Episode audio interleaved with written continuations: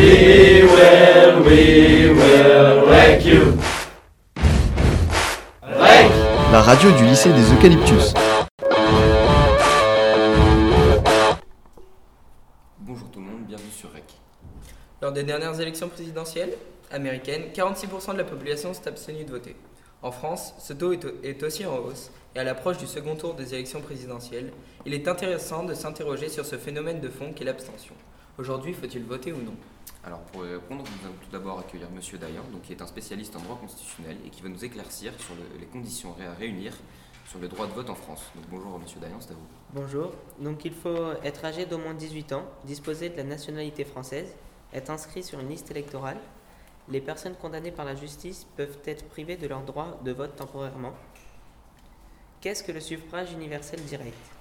C'est un système électoral où tous les citoyens peuvent voter et où ils votent directement pour un des candidats à l'élection. Le suffrage universel est direct pour l'élection du président de la République depuis 1962, des députés, des conseillers municipaux, départementaux, régionaux et européens. Merci pour ces précisions. À présent, nous allons donner la parole à Madame Capriani, historienne, qui va nous informer sur la- les dernières tendances de l'abstentionnisme lors des dernières élections présidentielles et du premier tour. Bonjour Madame Capriani. Bonjour. Alors l'abstention se définit par rapport à la tranche d'âge, le profil socio-professionnel et l'affinité politique. L'année 2012 a été marquée par les présidentielles, 18 668 pour François Hollande, Parti socialiste de gauche. Ce sont les femmes âgées de plus de 75 ans qui ne sont pas allées voter, puisqu'elles représentent 49,8%. Les élections les plus touchées par l'abstentionnisme sont en 2014, puisque les municipales ont atteint un record d'abstention avec 36,45%. En effet, un Français sur deux âgé de moins de 35 ans n'est pas allé voter et 55% des personnes ayant entre 18 et 25 ans n'ont pas participé aux élections. Euh, de plus, il y a aussi les européennes, avec euh, 74% des jeunes euh, ayant euh, moins de 25 ans qui ne sont pas allés voter. Les profils concernés par l'abstention sont en général les ouvriers, puisque pour les présidentielles, ils représentent 64%, pour les régionales, 61%, et les municipales, 46%. Les présidentielles de 2017, euh, lors du premier tour, il y a eu 23,80% d'abstention. Alors merci Madame Capriani pour ces chiffres et ces précisions. Alors maintenant nous allons écouter donc deux représentantes de la catégorie 18-25 donc qui vont nous présenter leur choix opposé. À vous de commencer Madame Mignot. Donc bonjour, pour moi il me semble nécessaire d'appliquer son droit et même son devoir de vote. Cela permet à tous de s'exprimer et permet également de montrer ses choix ainsi que les idées que l'on défend. Ou non, en effet, en ces temps, il n'est plus question de voter pour des idées, mais bien de voter contre certaines.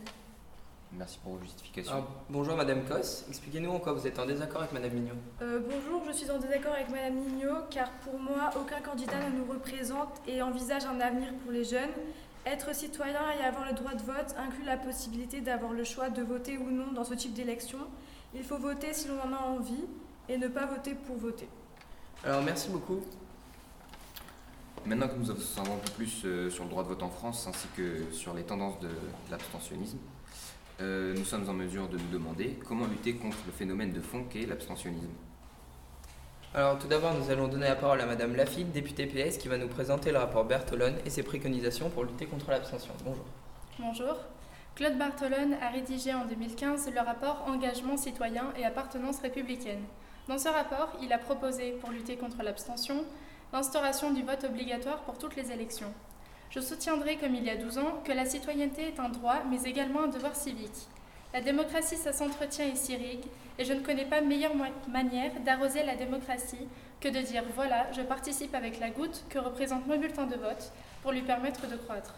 Dans ce rapport, il propose aussi certaines formes d'engagement citoyen, tout comme des missions citoyennes de terrain pour les élèves de grandes écoles de trois mois minimum, une cérémonie d'entrée dans la citoyenneté lors de la remise de la carte d'électeur, de permettre aux mineurs de 16 ans d'assurer la gestion courante d'une association, mettre en place en classe de seconde un stage en association sur le modèle existant en entreprise, de généraliser les conseils de vie collégienne et pour finir d'élargir les attributions des conseils de vie lycéenne.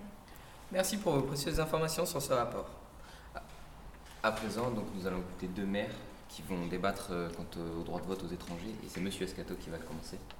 Bonjour, je pense qu'il ne faut pas accorder le droit de vote aux étrangers pour les élections locales, car le droit de vote est en France indissociable de la citoyenneté.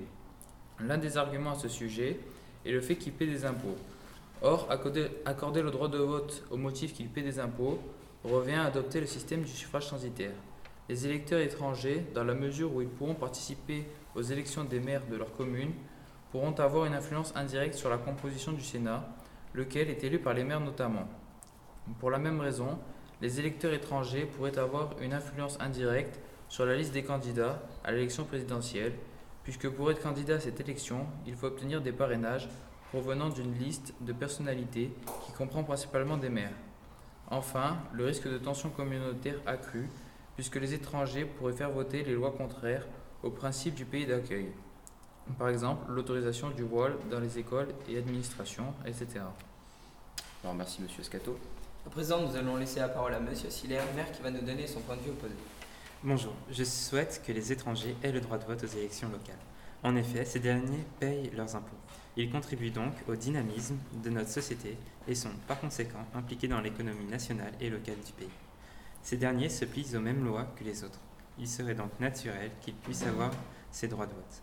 De plus, cela permettrait une meilleure intégration sociale pour ceux vivant de façon régulière sur le territoire français.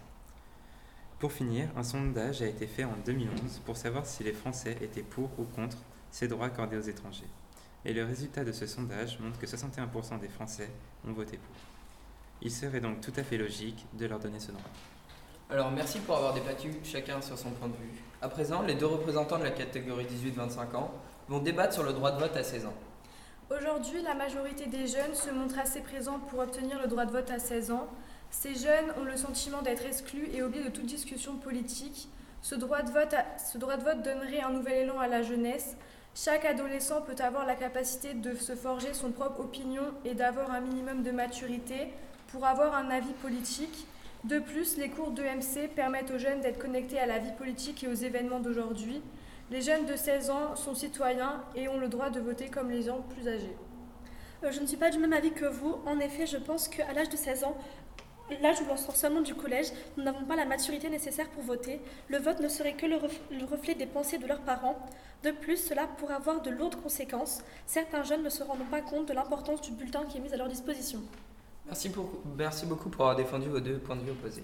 Alors maintenant, nous allons écouter deux députés donc, qui vont débattre sur le scrutin proportionnel pour les élections législatives, donc mademoiselle Gasto et mademoiselle Le Prêtre.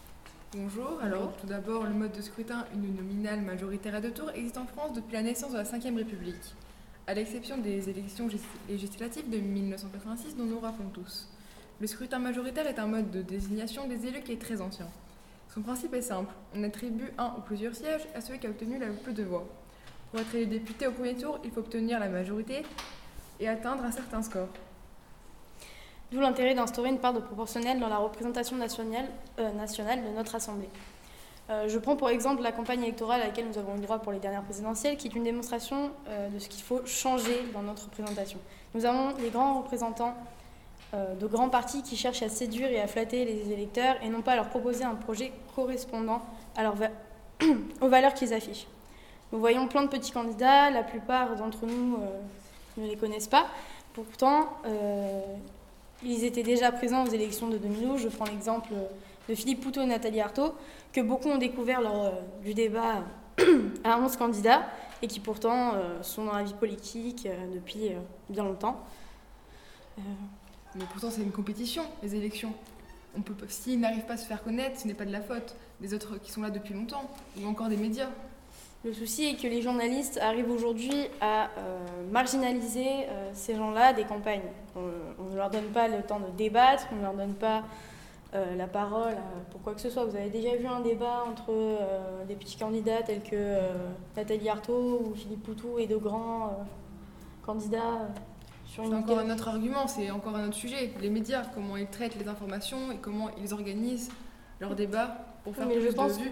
Je pense que si ces gens-là avaient euh, quelques sièges, je ne dis pas une énorme part, mais quelques sièges euh, dans l'Assemblée, ils, ne pourraient pas être ignorés et marginalisés de cette euh, façon. On ne pourrait pas les mettre à l'écart tel qu'on le fait actuellement.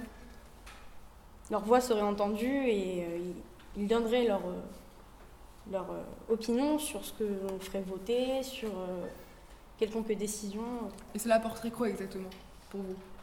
Bah, Je pense que ça réduirait énormément une part de l'abstentionnisme. Alors c'est un autre argument récurrent, mais la connexion type de scrutin participation n'est pas du tout évidente dans les faits. Regardez les élections européennes, c'est un, un scrutin proportionnel et l'abstention est tout de même forte. Au scrutin majoritaire, nous avons des élections à forte participation. Prenez la présidentielle et d'autres à faible participation, les cantonales. Il en va de même avec des exemples de scrutin proportionnel. Ça, ne vaut rien. C'est le prétexte pour instaurer la bipolarisation telle qu'on la connaît aujourd'hui, républicain et PS, qui rejoint le bipartisme américain. Euh, c'est le manque effectivement d'efficacité des régimes parlementaires que l'on a connus jusqu'à maintenant, qui, est associé, qui sont souvent associés à la pagaille. Le souci, c'est que deux blocs qui s'affrontent, même dans l'alternance, et ne favorisent pas le débat d'idées et la recherche de consensus, la transparence, autrement dit. C'est pourtant la démocratie. La, liberté d'expression est la base de notre démocratie aujourd'hui. Tout le monde devrait avoir le droit de s'exprimer. Mais vous vous souvenez ou pas de la 4ème République française? Le Parlement avait à l'époque bien davantage de pouvoir de faire tomber le gouvernement, et en 12 ans, on a vu la succession de 24 gouvernements. Personne en France ne semble revenir à cette stop de régime politique, ou même en 1986, on a eu un mode de scrutin proportionnel. Est-ce qu'il a duré? Non. Non. Bah, D'où l'intérêt d'avoir une organisation assez euh, carrée quand on met du proportionnel. Je, pense que le proportionnel aujourd'hui serait une grande réponse pour l'abstentionnisme. Les Français se sentiraient beaucoup plus euh, représentés puisque leur voix serait écoutée. Même que, que Philippe Poutou fasse 1%, il aurait juste 1% des sièges. Mais ces 1%-là se, se, déplaceront pour aller voter, ils se sentiront écoutés.